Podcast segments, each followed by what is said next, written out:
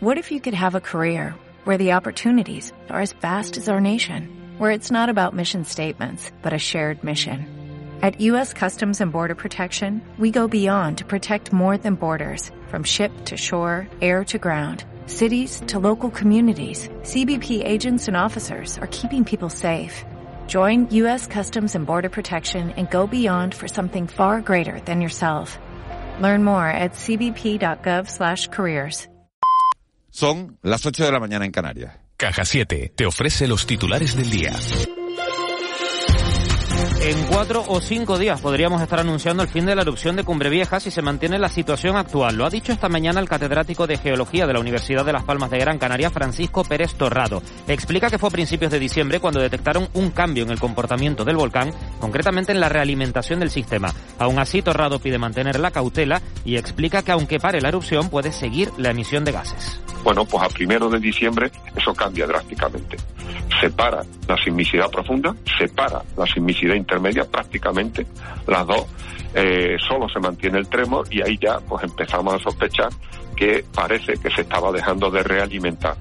Eh, al principio había que ser muy prudentes porque habíamos tenido ese parón el 27 de septiembre, pero bueno, afortunadamente se mantuvo un día y otro y otro y en La Palma, a partir de ahora, todas las administraciones tendrán acceso al censo de los damnificados, donde se recoge la información de los afectados. La ayuda a los pequeños empresarios va a comenzar a llegar estos días. También la ayuda al alquiler para aquellos que han preferido irse a un piso de alquiler y buscar su camino. Sergio Matos, coordinador de acción social de la Oficina de Atención al Afectado por la Erupción, afirma que aunque se pare el volcán, queda un camino muy largo. Ahora mismo estamos hablando de más de 3.400 registros únicos. Muchos de esos registros únicos, quiero aclarar que son unidades familiares completas. Eh, con lo cual estamos hablando de, pues yo creo que más de, de 4.000 personas, seguro casi las 5.000.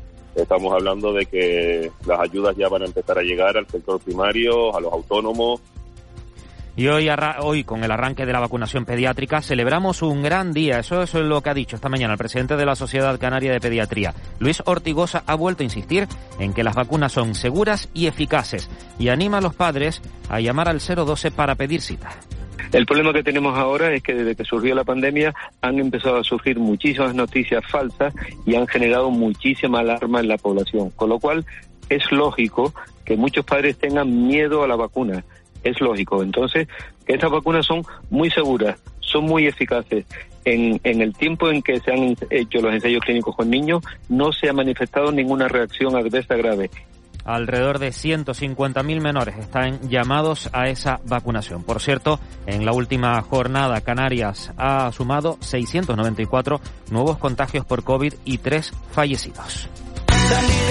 Te presentamos En Plan Fácil, nuestra manera de hacerte la vida más fácil. Abre tu cuenta y disfruta de todo un mundo de ventajas. Da el salto a Caja 7 porque somos la Caja de Canarias. De la noche al día, Canarias Radio. Pero qué espabilado está este bebé con solo ocho meses. Es que nosotros compramos en Jugueterías Lifer. Es una tienda diferente, no es una más. Nos asesoran con los mejores juegos de psicomotricidad, de gateo, de ayudas visuales para los primeros años de nuestro bebé. En Lifer tenemos muchas propuestas para desarrollar sus habilidades, aprender y sobre todo divertirse. Lifer, juguetes para crecer, juguetes para vivir. Lifer.es. La Navidad es más Navidad si hay una flor de Pascua cerca de ti, porque nos alegra las fiestas con su color, su forma y es una tradición que no puede faltar. Esta Navidad regala una flor de Pascua a los tuyos y estarás regalando cariño y buenos deseos. Plantas cultivadas en Tenerife. Cabildo de Tenerife. Asocan. Estas fiestas, tus propósitos ayudarán a los que más lo necesitan. Te presentamos Mis propósitos invencibles. Comparte tus propósitos y Fundación CEPSA los transformará en una donación a la Fundación ANAR para que miles de niños, niñas, adolescentes en riesgo y su entorno tengan una oportunidad de futuro. Descúbrelo en mispropósitosinvencibles.es. Felices fiestas. ¿Crees que la cuneta o el barranco es el mejor sitio para dejar la basura? La única forma de poder disfrutar de un paraíso como Gran Canaria es mantener entre todos y todas nuestra isla limpia. Tu colaboración es clave para cuidar nuestro entorno, por una Gran Canaria mejor, por una isla limpia. ¿Nos ayudas a conseguirlo? Cabildo de Gran Canaria. En Cristalam tenemos la solución definitiva para el exceso de calor en edificaciones. Nuestras láminas de control solar 3M para cristal con una reducción térmica de más de un 80% y libres de mantenimiento son eficiencia energética en estado puro, sin obras, sin cambiar los vidrios, en exclusiva en Canarias, solo en Cristalam. Visítanos en cristalam.com. El Plan de Desarrollo Azul de Taliarte convertirá este puerto en una referencia del desarrollo sostenible. Con una inversión de 15 millones de euros contará con más atraques, ordenación e innovación Aumentarán los aparcamientos, los puntos de recarga eléctrica y el recorrido para pasear tanto a pie como a bici. Conoce el plan de desarrollo azul de Taliarte en cabildo.grancanaria.com. El Cabildo se mueve por Gran Canaria. Chócame una pata es un programa dirigido a menores que permanecen o residen en centros y que se encuentran en riesgo de exclusión social. Educando en hábitos y conductas responsables para el bienestar animal, aprendemos a tratar de manera amable y respetuosa también a nuestros iguales. Más información en terapicam.org. Programa financiado por el Gobierno de Canarias. Consejería de Derechos Sociales, Igualdad, Diversidad y Juventud. Área de Infancia y Familia. Estas fiestas, tus propósitos ayudarán a los que más lo necesitan. Te presentamos Mis Propósitos Invencibles. Comparte tus propósitos y Fundación CEPSA los transformará en una donación a la Fundación ANAR para que miles de niños, niñas, adolescentes en riesgo y su entorno tengan una oportunidad de futuro. Descúbrelo en mispropósitosinvencibles.es. Felices fiestas. De la noche al día, Canarias Radio. El desayuno. 8 y 6 minutos de, de, la mañana de este miércoles 15 de diciembre nos metemos ya en nuestro tiempo de entrevista, nuestro tiempo de desayuno aquí en De la Noche al Día, en Canarias Radio. Ya saben que todos los días dedicamos nuestro desayuno a charlar eh, con calma, con sosiego, con un protagonista de, de, la actualidad. Y claro, con los presupuestos generales del Estado encima de la mesa, con los presupuestos canarios también tramitándose eh, en el Parlamento Autonómico, pues nos tenía que visitar el, el, vicepresidente del Gobierno de Canarias y consejero de, de Hacienda, Román Rodríguez. Señor Rodríguez, muy buenos días gracias por, por haber aceptado la invitación. Muy buenos días. Enseguida nos, nos metemos en materia, en materia económica, en materia de, de, de Hacienda, eh, pero la imagen del día hoy es esa que tenemos en la telecanaria ahora mismo, el volcán de Cumbre Vieja, parece que, eh, que se para. Eh, ¿Tiene usted información de primera mano? De, ¿Ha hablado con los científicos? Eh, eh, ¿Se para? ¿Confía en que, en que...? El presidente confía absolutamente que está muy atento y siguiendo la información. El presidente dijo que paraba antes de final de año y le cayó todo el mundo sí, encima. ¿no? Sí, sí, no, pero lo ha dicho en reuniones internas, lo ha dicho unas cuantas veces. Él está muy en contacto con los científicos que interpretan con dificultad el comportamiento del volcán. Todo el mundo dice que no hay conocimiento suficiente para evaluar cuándo para el volcán, aunque dicen también que este volcán ha enseñado mucho.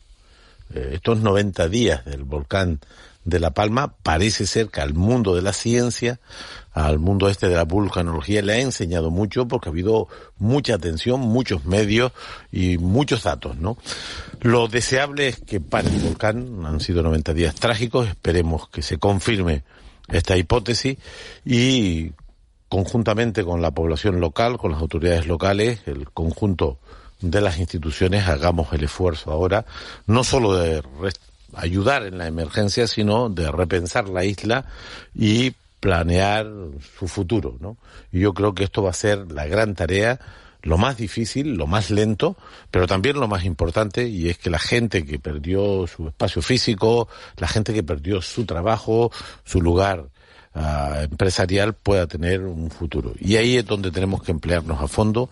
Yo siempre digo que con todas las administraciones en la misma mesa, con participación ciudadana, pensando en que esta desgracia mm, se convierta en una oportunidad y a partir de ahí eh, dando una respuesta lo más integral eh, y lo más sostenible y competitiva claro, usted, usted, sabe, usted que, usted que trabaja en un departamento de, de números, sabe que, que, todo lo llevamos a, a, a, cuantificarlo, a hacer cifras. Decía Sergio Matos esta mañana, eh, el coordinador de la Oficina de, de, Ayuda a los Damnificados, que el gobierno, el propio gobierno, ha cuantificado las pérdidas eh, por la erupción de Cumbre Vieja entre los 800 y los 1.000 millones de euros. 800 millones de euros, 1.000 millones, esos son los cálculos que, que se hacen. Las ayudas aprobadas de momento entre el gobierno de España y el gobierno de Canarias eh, hablan de, de 300 millones de, de euros. ¿Cómo se compensa ese déficit, esa, esa diferencia? Usted que es el hombre de, del dinero, ¿va a haber ayuda suficiente para la isla de La Palma? Vamos a ver, nosotros hemos hecho una evaluación. Hemos hecho una evaluación mm, utilizando los medios de los ayuntamientos, del Cabildo, del Gobierno de Canarias y ahora la Administración General del Estado, que es la que tiene la última palabra para presentar esta información a Europa con sus aportaciones. los cálculos de daños públicos y privados que hacen las instituciones canarias y españolas es de 862 millones de euros. 862 millones de euros que, insisto, han evaluado corporaciones locales, corporación insular, gobierno de Canarias, tirando de los peritos, de los expertos y la administración del Estado que ha hecho su aporte. Aquí están los daños y los costes de intervención. Los recursos para restituir los daños. Bueno, tendrán. Yo no estoy demasiado preocupado por los recursos. Estoy más preocupado por la organización, por la planificación y por la gestión de esos recursos. Que no quiere decir que no tengamos dificultades me parece que es más complicado poner de acuerdo a todo el mundo en el qué hacer y cómo gestionar esa respuesta.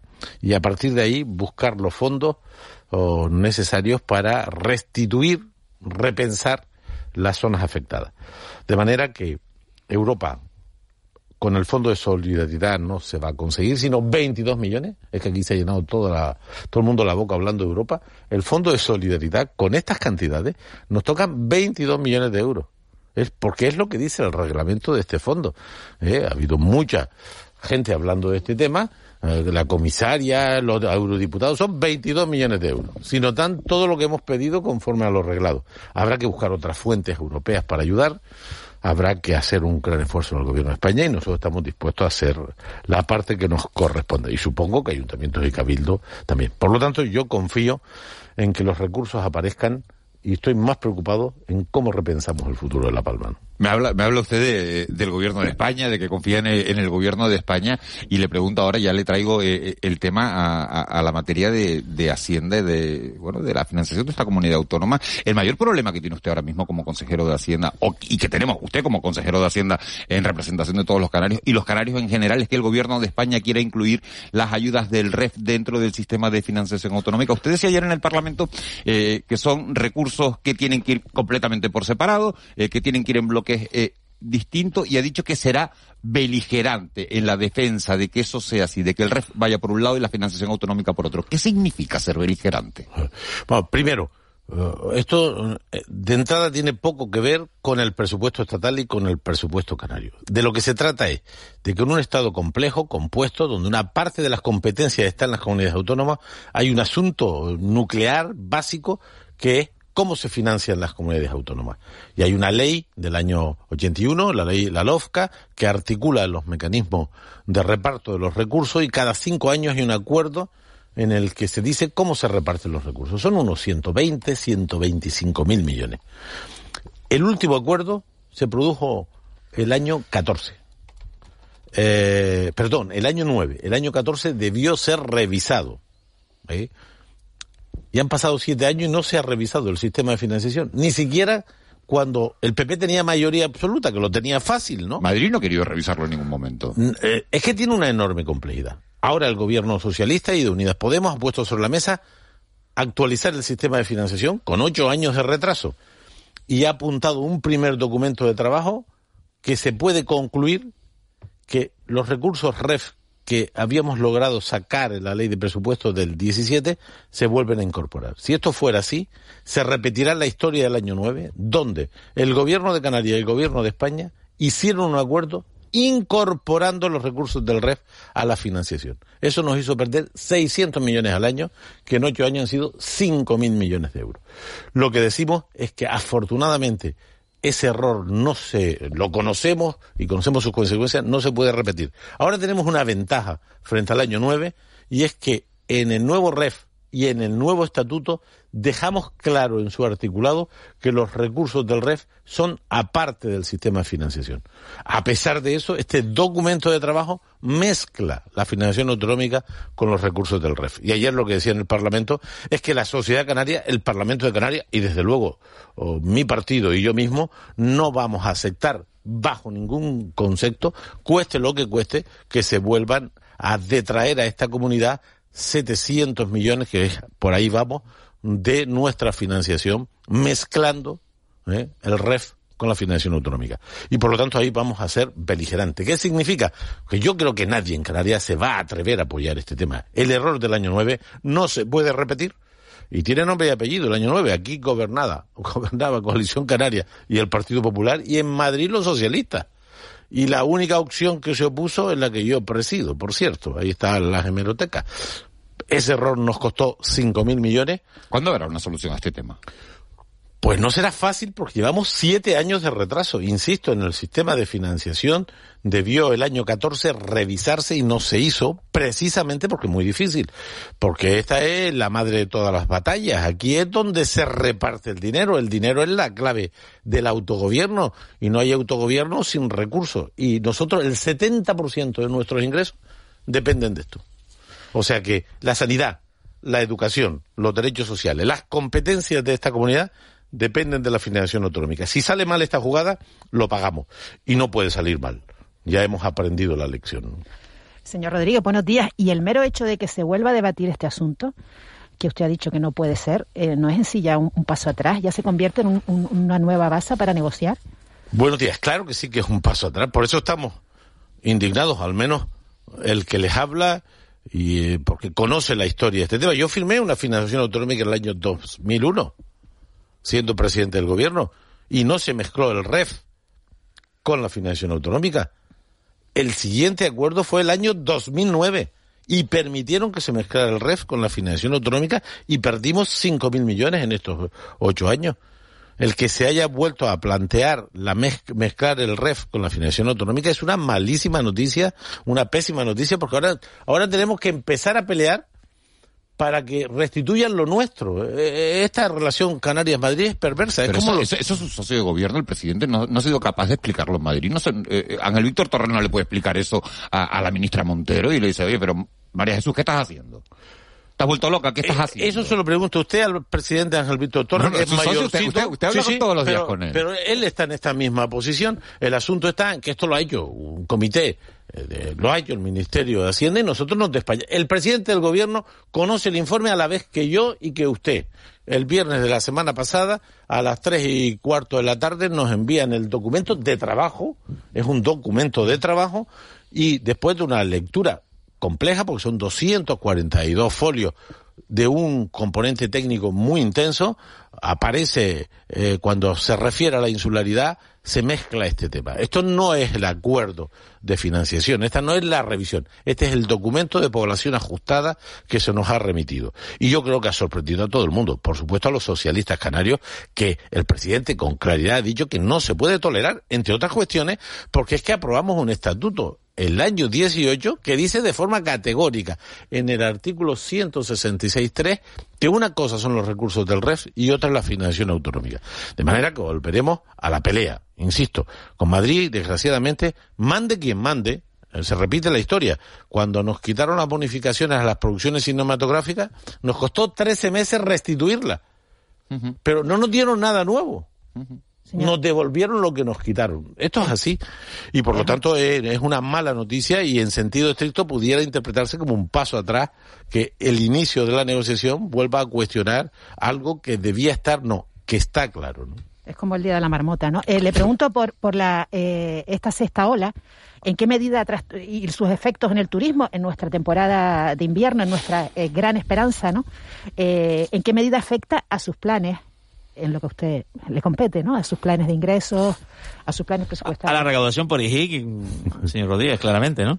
Bueno, vamos a ver, vamos a ver. Eh, primero, es una malísima noticia para el mundo, para la salud colectiva y para la economía, esta sexta ola, y eso a pesar de que hemos hecho algunas cosas muy bien, como es, por ejemplo, la vacunación, que es la gran respuesta a la pandemia. Y, por lo tanto, esto protege la salud y, mm, eh, digamos, los daños de, enfermedad son menos gravosos y las muertes se han reducido de forma muy significada. Ah, por lo tanto, va a haber un impacto en la convivencia, en la economía, que está por evaluar porque depende cómo siga evolucionando la pandemia. es evidente que todas las previsiones macroeconómicas que se hicieron con la hipótesis de que la pandemia estaba ah, razonablemente controlada tendrán que ser revisadas como ha ocurrido en estos 18 meses. De todas formas, nuestros presupuestos del año 20, 21 y 22, que son los que yo he podido coordinar, ah, a pesar de la disminución de ingresos, a pesar de las graves dificultades de la economía, no solo no se redujeron los gastos, sino que aumentaron más que nunca y además sin endeudar a esta sociedad y sin subir impuestos. ¿Por qué? Porque hemos organizado bien nuestros intereses y hemos defendido bien nuestros intereses ante la Unión Europea y ante el Gobierno de España y tenemos recursos para sostener las grandes tareas del autogobierno que son la sanidad, la educación, los derechos sociales, las obras públicas, la vivienda. Yo creo que nuestro presupuesto del año 21 no es que se cumplan. Les voy a dar un dato que he dado poco porque lo vi esta semana. Al presupuesto inicial de 8.474 millones se le añade a lo largo del año, de, estaba hablando año 21, 2.666 millones más a 11.000 millones. A 10.000 y la. No, no, casi 1.400. Un montón de dinero, ¿no? Un montón de dinero. Claro, ¿Por qué? la, la pregunta es, ¿se gasta? Claro, gastaremos... ¿Cuál es el nivel de ejecución? Bueno, bueno, Porque el esa es una nivel de ejecución que va a ser histórico. Si usted tiene un presupuesto inicial de 8.474 y como yo creo que va a ocurrir, vamos a superar los 10.000 millones de ejecución, nos iremos al 120% del presupuesto No. inicial. Bueno, pero de los, de los casi 11.000, Sí, pero ¿cuánto los se va a gastar? Sí, no, pero No los mismo. 11.000 millones, algunos están llegando esta semana. Eso no vale. Y hay una parte de esos recursos que son recursos para programar fondos europeos. Por ejemplo, el Reactive tiene 295 millones, pero no son para gastar este año. Son para gastar este año, el siguiente y el siguiente. Los fondos MRR no son para el ejercicio presupuestario en el que te los transfieren, son para el sexenio siguiente. Ahí está esa parte. Pero lo que es disponible para gastar, vamos a tener, bueno, acabamos de ejecutar, y la única comunidad autónoma que lo ha hecho, 1.144 millones en ayudas directas. Y ninguna comunidad Se ha española, repartido todo ese dinero. todo ese dinero. Bueno, habla usted de que hay tanto dinero y le pregunto, ¿hay dinero? Y dice, un montón de dinero. No, y entonces, no, no, claro, yo digo, entonces, claro, ¿pero para quién es? Hay alguien que nos está oyendo en el coche, Claro, para- está en su casa y dice, bueno, pues, no me ha llegado. Si, Pues, si hay tanto ¿cómo dinero, no le ha ¿por qué no, no, nos bajan los impuestos? ¿Va a bajar, va a bajar usted los impuestos? le pregunto, o sea, ¿Va a bajar los impuestos? un por supuesto que no. Pero si tiene un montón de dinero. No, no, pero el dinero es para atender a las empresas, para atender la sanidad, para atender la educación. Ayer hacía una comparecencia en el gobierno, cada joven de Canarias del presupuesto autonómico recibe en prestaciones sanitarias educativas 9.022 euros. El dinero público está para garantizar las carreteras, la seguridad, los hospitales, los centros de salud, los colegios, la vivienda.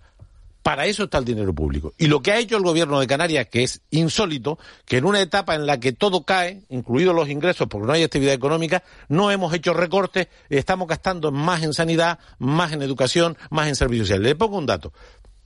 Este mes de diciembre, el que les habla porque es su responsabilidad, inyectará al sistema sanitario sobre el presupuesto inicial casi 400 millones de euros. Sí, pero usted ha sido director del Servicio Canario de la Salud. ¿Usted vio la imagen el otro día de portada del Canal 7? Sí, sí, claro. Usted vio a 90 personas en camilla en los pasillos de urgencia. Sí, sí. Entonces, claro, cuando alguien habla de esos ingresos en sanidad, lo que nos viene a los ciudadanos a la cabeza, el señor Rodríguez, es esa imagen del hospital. ¿Cómo se arregla eso? ¿Inyectando esto- más dinero al sistema? Eh, Por supuesto, por supuesto que tienes que ponerle más recursos al sistema y los gestores operativos tendrán que responder del día a día. Yo soy el consejero de Hacienda y vicepresidente del gobierno y me compete captar recursos. Insisto, no hemos subido los impuestos. Tenemos la comunidad que es menos endeudada de España y sin embargo hemos sido capaces en Bruselas de captar lo que nos corresponde y en Madrid también. Yo estoy contento del presupuesto del Estado del 21 y el 22, entre otras cuestiones porque algunos hemos peleado no nos hemos levantado de la silla para defender a esta tierra y captar recursos. Y ahí están. Y ahí están 1.144 millones para empezar. 20.000 empresas se han beneficiado. ¿Cómo que no se han beneficiado? A mí me para la gente por la calle diciéndome, oiga, muchas gracias, que no me las tienen que dar. Es que he recibido dinero público por- para ayudar a las pérdidas que he tenido. 1.144, Si- si mira- más que Madrid, también- más que Cataluña y más que cualquier si comunidad uno- española. Si uno mira la distribución, Reconozcamos las cosas, ¿no? Si uno, si uno mira la distribución, es verdad que hay una cantidad muy importante, más de la mitad de esa cantidad, que se llevan empresas grandes. Y sobre esto le hago una no, pregunta. No, no, no, no, no, no. Se llevan cua- las empresas grandes que también son empresas porque Sí, generan sí, empleo sí. y tienen... Las, las que reciben un la- máximo de 5 millones de euros. Eh, Pero esas son 200 y pico millones, perdone. Lo sustancial han ido a las empresas de menos de 10 trabajadores. Lo sustancial de ese dinero. Y los, los 87 millones que habíamos repartido en el segundo trimestre, En el plan, todo, ca- en el plan autonómico. digo. todo ha ido a pequeñas y medianas No, empresas. Le, le hago la pregunta por lo siguiente. Hay una expectativa ahora generada sobre los fondos europeos de recuperación y su impacto en la economía. Y uno cuando ve, tanto a nivel estatal como a nivel canario, parece que son grandes proyectos que en qué medida van a llegar al tejido económico local. Pero es que las cosas nacen para determinadas funciones. Otra cuestión es que se hable. Aquí todo el mundo habla y nadie estudia. Antes le decía que hablaban de los fondos europeos para La Palma todo el mundo y cuando vamos al reglamento, los que tenemos la responsabilidad de que- donar, pues bueno, pues ahora son 22 millones. Y aquí vinieron eurodiputados de la A, de B y de C prometiendo el oro y el moro y resulta que son 22 millones de 862. Pero hay otros Ah, fondos, ¿no? Hay otros, otros No, no, fondos no. europeos, a- otros... bueno, ya veremos. ¿Usted los conoce? No, no, eh, eso es lo que han dicho algunos Ah, pero ¿quién lo ha dicho? Pues le pregunta quién lo dijo, que dónde lo va a sacar, porque es que yo soy el consejero de Hacienda y Asuntos Europeos, conozco las reglas, conozco los presupuestos y no hablo si no tengo certeza. Bueno, los fondos europeos que sí van a venir a Canarias porque Claro, son del plan pero de esos no van, esos van a la sanidad, a la educación, a las obras hidráulicas, al medio ambiente, a la transición ecológica. Los fondos que va a recibir Canarias, a la sanidad y a la educación. Por ejemplo, el REACTIU. El REACTIU va a tener 630 millones entre el 21, 22 y 23. Nos los vamos a gastar en lo que dice la programación que hemos pactado con la Comisión Europea. Y va a ir dinero al sistema educativo, al sistema sanitario, a las pymes y autónomos. Los 87 millones del primero van aquí. Los 30 millones que hemos distribuido a los trabajadores en ERTE que tenían menos ingresos que el salario mínimo, que también están distribuidos, van aquí. Los recursos que están diseñados para llegar a los servicios públicos llegan a los servicios públicos, los que están diseñados para hacer obra pública llegan a obra pública y los que van a llegar a las empresas privadas, que son los que se quedan en Madrid, supongo que Madrid los distribuirá con las reglas que se establezcan y llegará a las empresas privadas. Pero se ha mitificado todo esto. Yo no, a mí no me ha escuchado decir cosas que no pueda cumplir. A, a otros seguro que sí. Los fondos europeos son muy importantes, pero son los que son. Le pongo un dato para ponerlos en su lugar. En los 18 meses de la pandemia, la deuda pública emitida por el gobierno de España para ayudar a la sanidad, a la educación, a las pymes, a las ayudas directas, ha sido de 145 mil millones de euros. Todos los fondos europeos adicionales para el sexenio son 81 mil millones. Pero son a fondo perdido. Sí, sí, lo- sí, sí, pero quiero decirle que si 145 mil millones en 18 meses, que nos lo hemos gastado, nos han mantenido con la cabeza fuera del agua, los que han mitificado que 81 mil millones van a cambiar el mundo, que lo expliquen. Yo no sobre eso hay una crítica sobre su departamento, eh, formulada por la oposición, y es que cómo es posible que Canarias, con, con la que ha caído y con la que sigue cayendo, eh, cierre ejercicios con superávit. Bueno, como- es como decir, tengo unos recursos pero no los utilizo. Ah, pero bueno, la- esa oposición, cuando gobernaba con menos recursos, tenía superávit.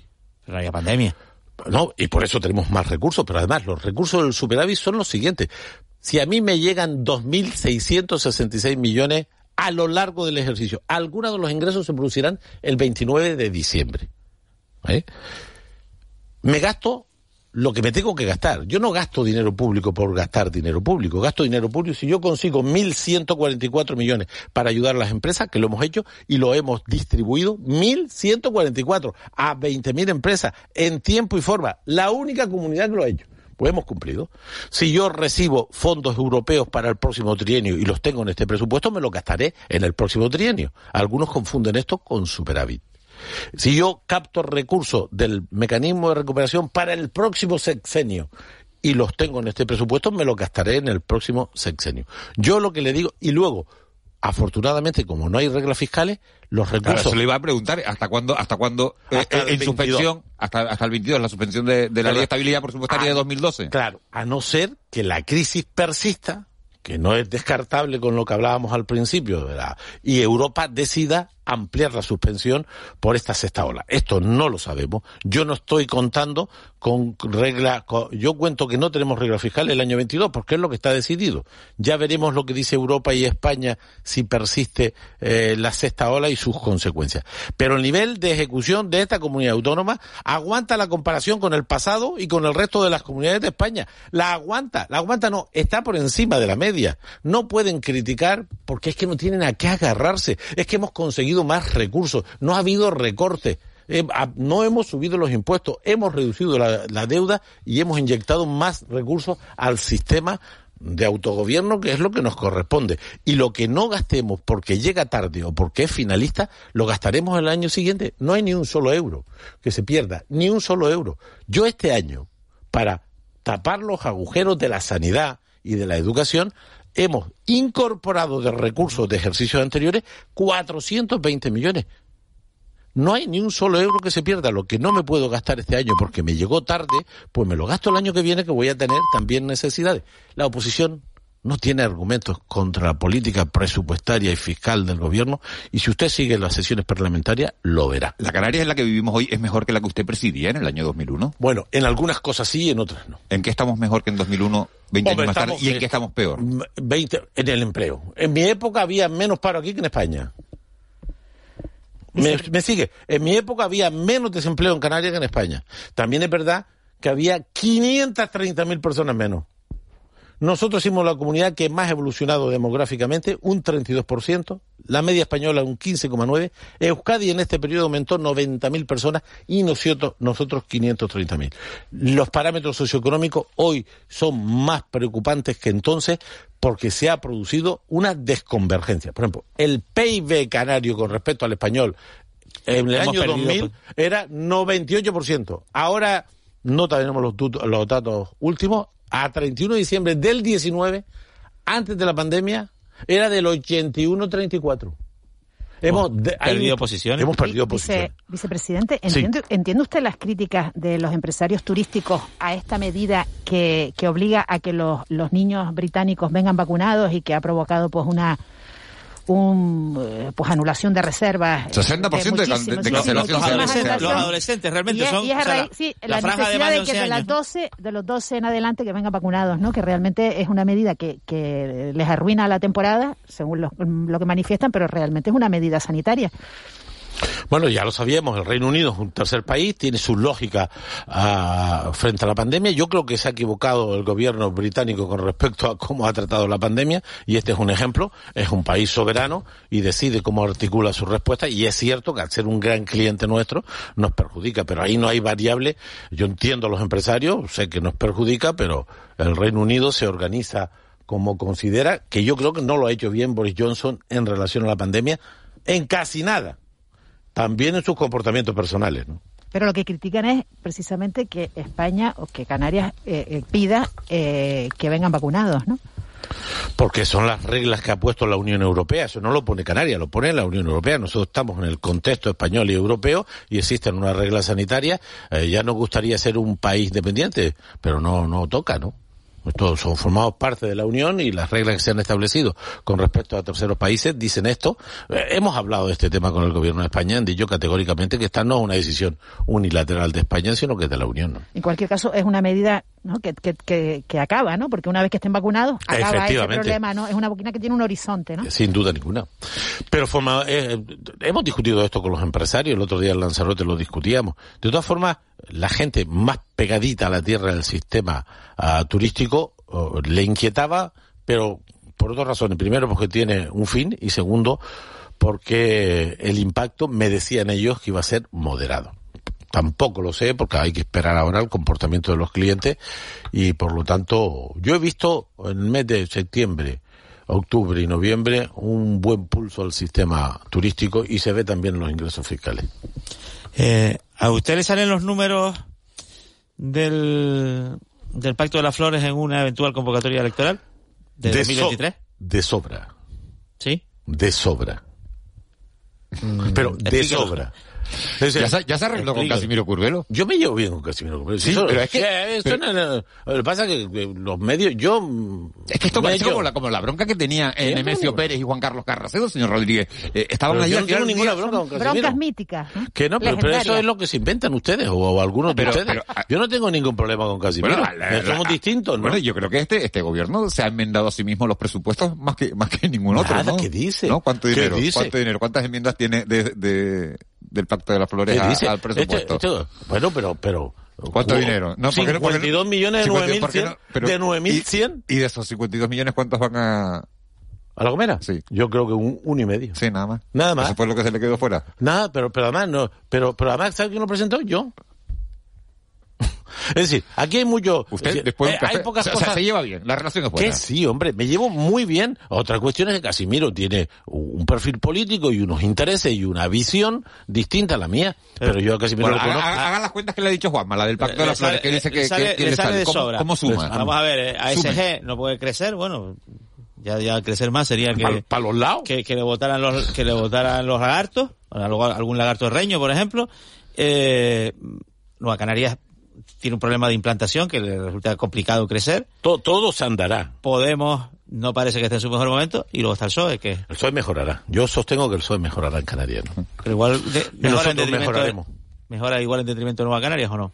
¿Qué va? Ya yo ese lo, lo tenemos bien organizado. Desde luego, Nueva Canarias lo tienen bien organizado, ya lo verán. En detrimento de Podemos. Pues no lo PSOE. sé, yo no, vamos a ver, yo lo que estoy seguro, y tengo algunos oh, trienios, algún dato y un conocimiento, creo que de detalle de cómo se comporta la política en Canarias, es que las cuatro fuerzas que hoy conformamos la mayoría progresista, el 23, si no hay ningún asunto que nos sorprenda, ya va a ser difícil que nos sorprendan nuevos asuntos, vamos a tener la mayoría esta reforzada. No tengo ninguna duda. Hay gente que tiene dudas, pues, pues, pues que se la resuelva. Yo no tengo ninguna. Eh, señor Rodríguez, tenemos casi que, que acabar la, la entrevista. ¿Va usted el viernes a- a- al Roque de los Muchachos? ¿Van a celebrar Consejo de Gobierno allí en la isla de La Palma? Me preguntan desde La Palma precisamente si piensa en un consorcio de instituciones para organizar las ayudas. Bueno, eh, el modelo de... Primero, yo estoy, in- insisto, inquieto en la planificación. ¿En qué debemos hacer? Estoy muy preocupado porque tiene que estar todo el mundo en esa foto, la administración europea, española, las locales y nosotros. Tiene que haber un proceso de participación y tenemos que identificar una estrategia, un plan.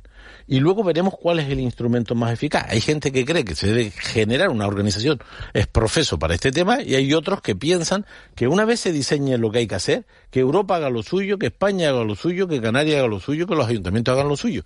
Yo tengo dudas sobre este tema, pero no toca resolverlo ahora. Es secundario, no estamos en ese proceso. Me preocupa más el qué hacer, ¿eh?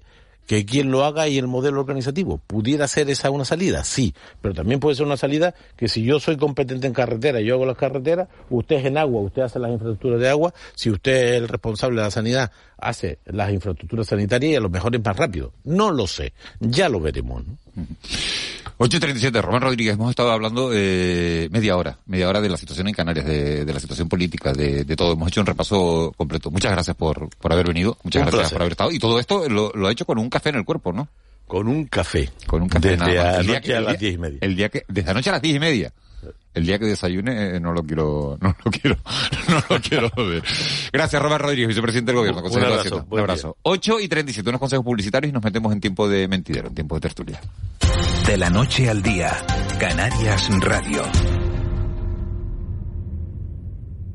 En Cristalam tenemos la solución definitiva para el exceso de calor en edificaciones. Nuestras láminas de control solar 3M para cristal con una reducción térmica de más de un 80% y libres de mantenimiento son eficiencia energética en estado puro, sin obras, sin cambiar los vidrios, en exclusiva en Canarias, solo en Cristalam. Visítanos en cristalam.com. El Plan de Desarrollo Azul de Taliarte convertirá este puerto en una referencia del desarrollo sostenible. Con una inversión de 15 millones de euros contará con más atraques, ordenación e innovación. Aumentarán los aparcamientos, los puntos de recarga eléctrica y el recorrido para pasear tanto a pie como a bici. Conoce el Plan de Desarrollo Azul de Taliarte en cabildo.grancanaria.com. El Cabildo se mueve por Gran Canaria. Chócame una pata es un programa dirigido a menores que permanecen o residen en centros y que se encuentran en riesgo de exclusión social, Educando en hábitos y conductas responsables para el bienestar animal, aprendemos a tratar de manera amable y respetuosa también a nuestros iguales. Más información en terapicam.org. Programa financiado por el Gobierno de Canarias. Consejería de Derechos Sociales, Igualdad, Diversidad y Juventud. Área de Infancia y Familia. Estas fiestas, tus propósitos ayudarán a los que más lo necesitan. Te presentamos Mis Propósitos Invencibles. Comparte tus propósitos y Fundación CEPSA los transformará en una donación a la Fundación ANAR para que miles de niños, niñas, adolescentes en riesgo y su entorno tengan una oportunidad de futuro. Descúbrelo en mispropósitosinvencibles.es. Felices fiestas. En Cristalam tenemos la solución definitiva para el exceso de calor en edificaciones. Nuestras láminas de control solar 3M para cristal con una reducción térmica de más de un 80% y libres de mantenimiento son eficiencia energética en estado puro sin obras, sin cambiar los vidrios. En exclusiva en Canarias, solo en Cristalam. Visítanos en cristalam.com. Poner tu boca en manos de un falso dentista puede suponer un riesgo grave para tu salud. Confiar solo en profesionales colegiados garantiza que te atienda un dentista de verdad. Si crees que eres víctima de un fraude, entra en intrusismodentistas.es. El Colegio de Dentistas de Las Palmas está contigo. Pon tu boca en buenas manos. ¿Crees que la cuneta o el barranco es el mejor sitio para dejar la basura? La única forma de poder disfrutar de un paraíso como Gran Canaria es mantener entre todos y todas nuestra isla limpia. Tu colaboración es clave para cuidar nuestro entorno, por una Gran Canaria mejor, por una isla limpia. ¿Nos ayudas a conseguirlo? Cabildo de Gran Canaria.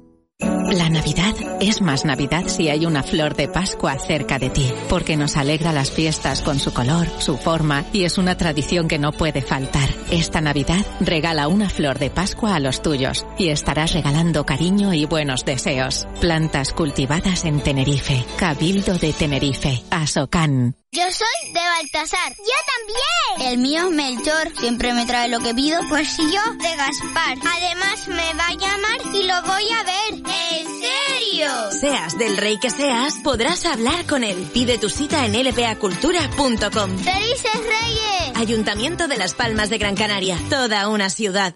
¿Cuándo empieza la Navidad? ¿Cuándo se encienden las luces de tu ciudad con las primeras colas de lotería? No, este año la Navidad llega a tu restaurante McDonald's de Canarias con el nuevo McFlurry Suchar, con topping de chocolate y chocolate blanco. En estas Navidades, McFlurry Suchar.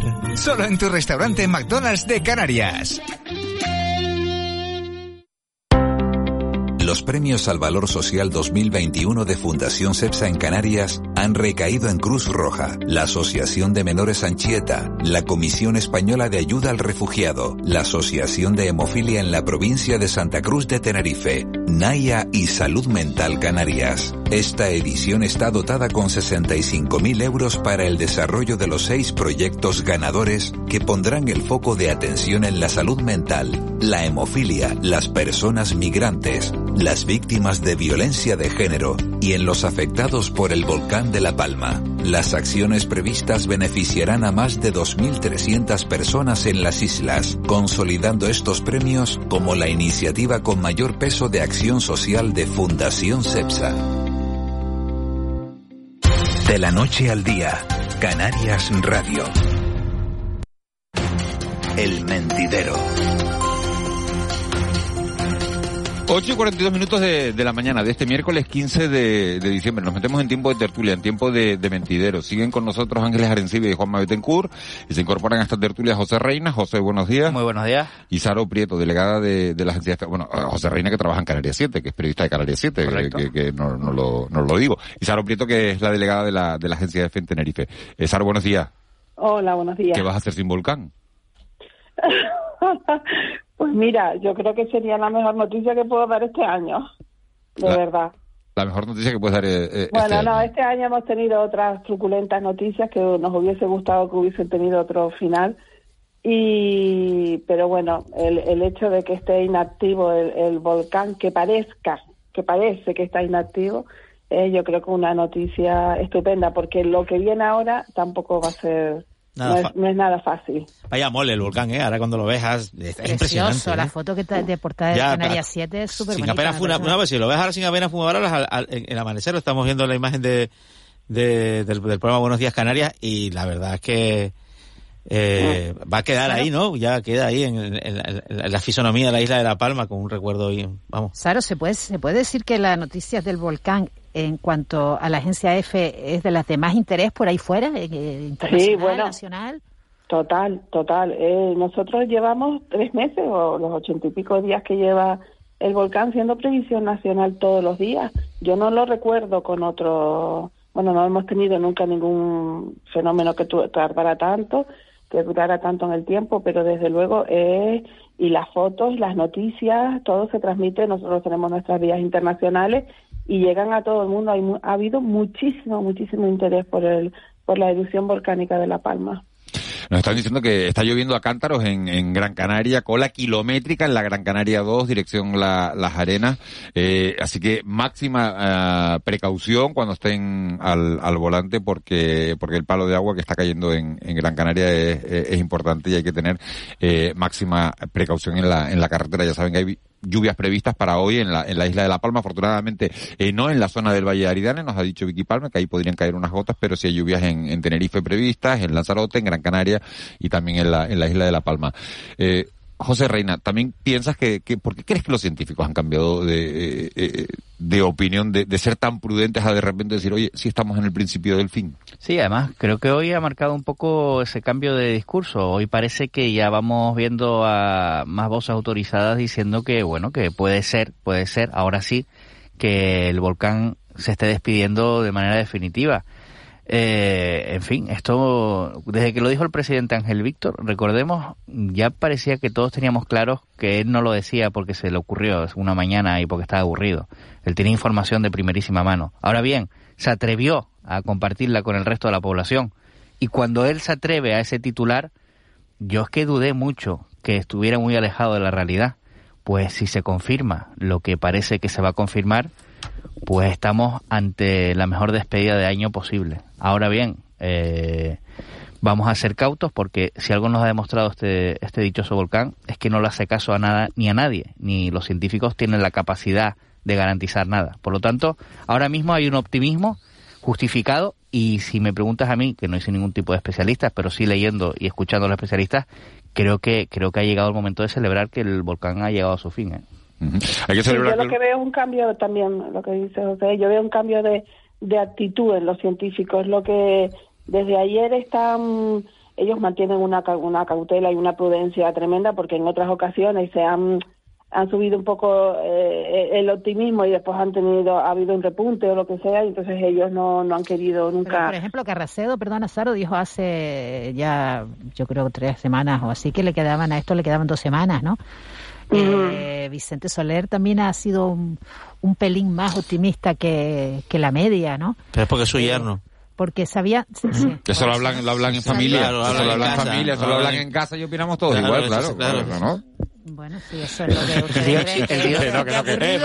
por llevarte la contraria, que broma. Los niveles de dióxido de azufre que marcan un poco la pauta son sí, ese, ese, Pero ellos, ese ellos siempre, yo no, yo, yo no estoy de acuerdo en que haya habido un cambio de actitud de repentina de los científicos. Yo creo que ha habido igual que en, los indicios, eh, ha habido una tendencia, ¿no? En, en, en, el, en los indicios, en los índices de, de los diferentes elementos que, que, que, indican cómo está yendo la erupción. Igual he visto una tendencia en los científicos a ser un pelín optimistas cada cada, cada día. Ah, con las ¿eh? cautelas, pues nadie, nadie quiere meter la pata, nadie quiere quedar con tonto. sido, mira, ayer nos decía, eh, que nos lo decía Rubén López, que en las próximas 24 horas eh, iba a ser decisivo. Pedro Hernández, esta Pedro forma, Hernández. Pedro Hernández, perdón, decía, y Rubén López lo dijo también. Sí, esta, Forma, esta forma de expresarse así tan rotunda no era eh, no era habitual hace 15 días, ¿no? eso también ha ido cambiando, ¿no?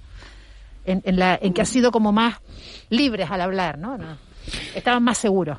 Hoy estamos, hoy estamos pendientes también de, que, de, ese inicio de la vacunación a los, a los, a los menores de 5 a, a 11 años. Por cierto, que nos escribe un oyente diciendo que ha llamado al 012 para pedir hora para, para vacunar a su hijo de, de 5 años y que no se lo han dado, que, que, que, que le aclaren la situación de si puede pedir hora o si no, o si, no puede pedir hora. ¿eh? Es que al parecer... No, no, no, se, se, se, no te van a llamar a ti, tienes que llamar tú. Tienes que llamar al 012... Lo explicó Begoña Reyero ayer. Sí, pero este señor ha llamado y no se lo han... Pero no, sé si le iban a dar prioridad a los niños de 9 a 11 años Efectivamente, no era primero los niños un poquito mayorcitos y después se iba escalando. Creo que hay un primer tramo de 9 a 11 y ya luego se va abriendo al resto de la población infantil, por lo que tengo entendido. Lo importante es que esto avance porque, porque la, la, bueno, las expectativas son altas pero esta campaña de vacunación específica de los niños de, de, de 5 a 11 años va a ser un poquito más complicada que la de los adolescentes. Pero que ¿eh? no cuadra nada. Está asumido, eh, ¿no? Todas las informaciones y todas las invitaciones a vacunarse que se han hecho desde la Administración Sanitaria con este señor que dice que ha llamado y que... No, no, no, cuadra en absoluto. No cuadra en absoluto, porque dan todo tipo de ventajas para... Sí, sí, sí. O sea, te dan todo tipo de facilidades para, para vacunarte, ¿no? Importante, importante las palabras esta mañana de Luis Ortigosa, es decir, eh, y de todas las voces. ¿A qué van a esperar esos padres con dudas? ¿A que el niño enferme? ¿A que el niño se contagie?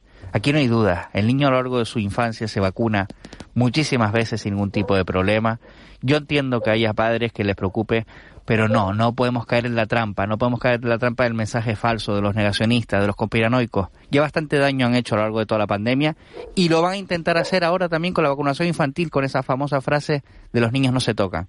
No, mire, los niños no se tocan, los niños se vacunan y se van a vacunar de manera mayoritaria. Pero los si a niños se A protegen. los niños los vacunamos desde que nacen de, Efectivamente. de no sé cuántas cosas a pocos, y no le damos ninguna, lo vemos como algo normal, Mm. como algo, como el trámite que debemos cumplir los padres y las madres, ¿no? Nuestro hijo nace, lo primero que tiene que ir es al, a cumplir con su trámite eh, Pero, sanitario, que Ángeles, incluye una Ángeles, serie de vacunas. Pero va a ser complicado alcanzar que los niveles de vacunación que de- sabemos. que se ha alcanzado con la población adolescente, por ejemplo, que están por encima de lo de los veinteañeros. ¿Por qué? Ya, por esa, pero- por esa, por esa expresión que Miguel Ángel le, le preguntaba y, y, y- y el doctor Ortigosa lo aclaraba perfectamente, pero que es una pregunta que, que va a estar en el aire de, bueno, voy a esperar un poco. Eh, ¿Esperar a qué? Efectivamente, qué? la vacuna ya se enferme, está- a ver si- a ver si Claro, el niño ya- se contagia Claro, ya se ha administrado en muchos sitios. Las consecuencias bueno, son alto nivel de protección, eh, eh, nulo nivel de riesgo.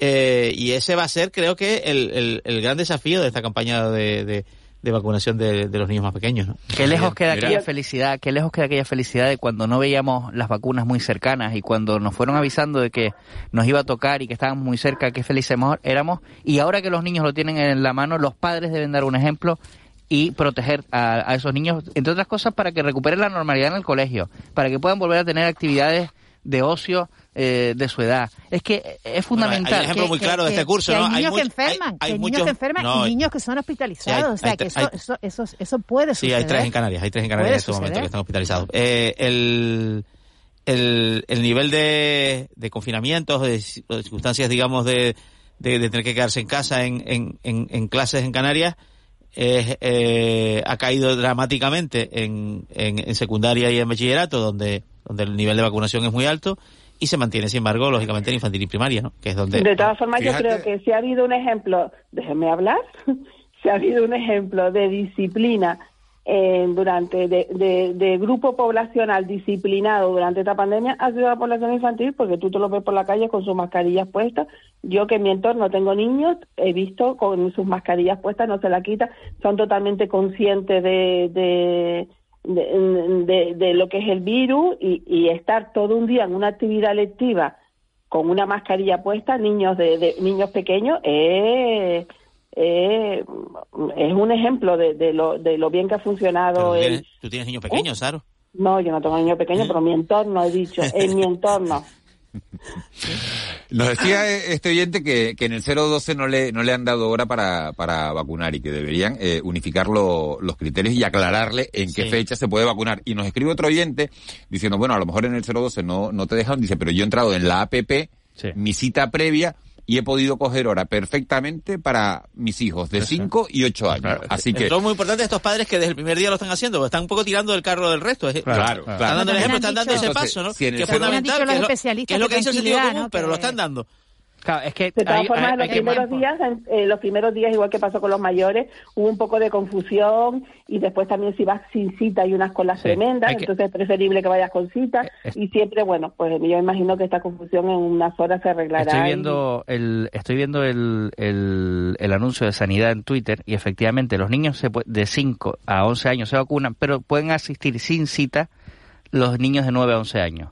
Sin cita de 9 a 11 años. Cualquiera puede pedir cita. Claro, entonces, Claro, entonces sin esta información cita que le han de dado al 9 a 11 oyente por teléfono no era completa, no era correcta. Exacto, es decir, correcto. le deberían haber dado Exacto. la hora. Sin Así que- cita de 9 a 11, De 9 a 11. y con cita toda la franja de 5 horas. Efectivamente, este es el matiz, este es el matiz. Vale, y desde la app también no te, no te preguntan, sino que te dan la hora también eh, Exacto, eh, exacto. correcta. Así que si este oyente ha tenido problemas con el 012, bueno, pues que entre en mi cita previa y coja y coja la hora. Y sigue No, lloviendo, ¿eh? Sigue, Con sigue fuerza, lloviendo y nos, y nos fuerza. escriben los oyentes también de que en, en Guía está, está cayendo un palo de agua eh, potente también en, en la isla de, eh, de Gran Canaria. Dice, llueve a, a cántaros. Estaba buscando el... el Pues aquí en. Santa Cruz están cayendo cuatro gotas, la verdad. Sí, se las lleva las palmas todas. Eh, bueno, a ver si vamos a... No sé, no sé en otros sitios de la isla, pero aquí cuatro Vamos, gotas. seguro, Ahora seguro- mismo seguro con que desde que te oigan los oyentes empiezan, empiezan a mandar eh, mensajes.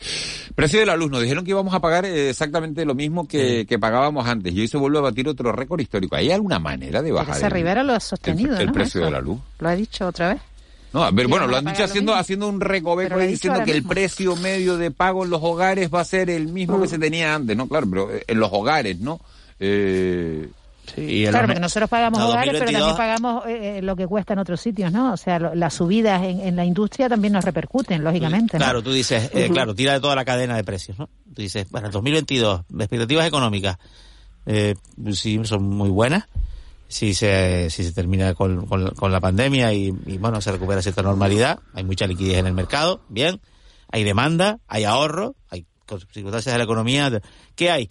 Un inconveniente con, los, con el nivel de precios, que es letal para, para una economía que, que, que, quiere, que quiere crecer, ¿no? Porque al final, bueno, la, la, la, burbuja de los precios, pues, pues, pues, bueno, es dañina por, por, por, por lo que provoca en la familia y por lo que obliga a realizar a las instituciones. Es decir, oye, vamos a subir, que la inflación no sea un caballo desbocado, entonces vamos a recortar estímulos, vamos a subir tipos, lo cual frena la economía, lo cual perjudica a la familia. Entramos un poco en un círculo vicioso peligroso.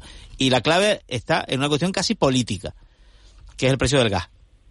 Mientras el precio del gas siga disparado en Europa como lo está, eh, va a ser muy Y difícil. que, con- no, y que no tiene visas de arreglarse, porque además un conflicto político que sí, no... que tiene que una, unas vertientes ahí, que si Marruecos, Argelia, en el caso de España, que si Rusia. Y, y Rusia y, y Ucrania. Con lo cual, eh, y, y hoy los, hoy el IPC que ha salido es un 5,5 de los precios, lo que han subido, por el- Pues no poco me solamente parece. por la luz, no solamente por la luz, sino Po- también por la alimentación. Poco me parece. Es que es lógico, si vamos a ver los negocios, eh, se han visto en muchos casos, bueno, pues obligados a subir mm, de manera mm, considerable los precios, los restaurantes, los gimnasios. ¿Por qué? Porque están pagando una barbaridad todos los meses de, la factura de la luz y esto repercute directamente en los clientes. Yo, sin ir más lejos, ayer por fin me llegó a casa la factura de la luz de tres meses seguidos que no me había llegado porque estaban como como como muchos españoles la empresa estaba recalculando los precios y estaba o, eh, y entonces y me- los errores en la, facturación se, se- al final se acumulan en meses y te viene de... Exacto. Y, y en este caso, pues mucha gente ha optado por el fraccionamiento porque tienen derecho, porque les ha llegado un disparate de facturación. O sea, no es solo, no es solo el consumo familiar, el consumo de los negocios, sino que el aumento de precios como consumidores y como familia. Entonces, en un periodo además en el invierno que, que utilizamos pues probablemente la secadora más de lo normal eh, y todo tipo de electrodomésticos para calentar el hogar, es decir, es un drama, es un Sí, drama que- y es la, y que no es solo que no es solo tu economía lo que estábamos lo que No solo tu factura que no la es solo tu factura es que, es que Es la pagas esa incidencia- factura a- eh, o sea pagas esa subida en, en, en todo lo que haces. En todo, en todo, en en todo. lo que haces en todo lo que en, en todo en lo que en lo que vale tu dinero no en lo que vale y lo, lo que tú ingresas y lo ya peor de y lo peor de todo esto es que no hay visos de, de que se arregle. La, Porque- la inflación en noviembre, Saro acaba de dar el dato, ha salido hace 10 minutos los datos, eh, cinco- 5,5% de inflación en el mes de noviembre. El interanual. El inter- El mes anterior fue 5,6. O sea que en el fondo en el mes eh, hay, hay una especie de tope que no sé, en, en Estados Unidos... 5,4 fue en octubre. 5,4, sí, bueno, un- una décima. Una décima 5,6 fue en septiembre. Sí, Eh, 5,4 y 5,5 ahora. Sí, el, en Estados Unidos superó el 6, es un dato un poco alarmante, porque esto es lo que obliga a los bancos centrales luego a subir tipos, ¿no? Para frenar la inflación, es decir, enfriar un poco la economía. Claro que en un momento que, en el que, bueno, hay, hay, hay tanta, tanta desigualdad y, y tantos problemas de, de, de carácter social, pues, claro, lo ideal es crecimiento económico sin inflación. Y la pesadilla es eh, caída de la economía con inflación, lo que se llama esta inflación, que, que es una amenaza que algún analista ha asomado por ahí y que esperamos no tener que no, no, no tener que, que, sufrir. Eh, lo sabremos en los próximos cuatro o seis meses, ¿no? Mm, que sabremos si esta inflación, si esto, si este fenómeno de inflación es pasajero o si ha llegado para quedarse, lo cual sería desde luego un, vamos, una, una, una bola de acero en, en, las piernas de la recuperación económica tras la pandemia. Sí, porque donde no hay inflación precisamente es en los salarios de, los, de, de, los trabajadores, que, que, han visto cómo van a pagar mucho más por todo y van a final de mes cobrando lo Fíjate que nos escribe un oyente y nos dice, hace un año pagaba 65 euros por llenar el tanque del coche Claro. Ayer pagué 82 euros. ¿A dónde vamos a llegar? Sí, la, subida de los combustibles más o menos está en un en, en, en torno al 30% en lo que va de año. Y, la, y en la sexta la compra, que también ha habido un aumento considerable. Hablamos antes de, colas kilométricas en, en, la, en la Gran Canaria 2, por esa lluvia que está cayendo, nos hablan también de colas kilométricas en la, en la TF5. Si ya es una, una zona conflictiva normalmente en, en, Tenerife, para llegar, pues nos escriben que, que en el trayecto del puerto de la Cruz hasta, hasta Santa Cruz de Tenerife, eh, bueno, pues, pues está lloviendo y hay, y hay atascos. Pero es una presión en Canarias que nos gusta mucho. Cuando caen cuatro gotas. Cuando caen cuatro gotas, bueno, se dispara todo. todos son más de cuatro gotas, ¿eh? Sí, son seis allí, ¿no? Son seis u ocho, por lo menos. En el sur de Tenerife, nubes, no, no, es, un día para coger sol en Adeje, pero, en la laguna, pero, sin demasiado lluvia. También en Geneto también está lloviendo. Empiezan a llegar todos los mensajes, así que hoy va a ser un día complicado para para los servicios de, emergencia, mucha precaución, mucha calma y, y, mucho sosiego. Que la buena noticia. Le ponemos el lazo al volcán. Que, exacto, que le vamos a poder poner un, lazo al volcán. Saro Prieto, muchas gracias. Venga, muchas gracias. Buen día, José Reina. Muchas gracias. Un placer. Ángeles Juanma, nos vemos mañana. Hasta mañana.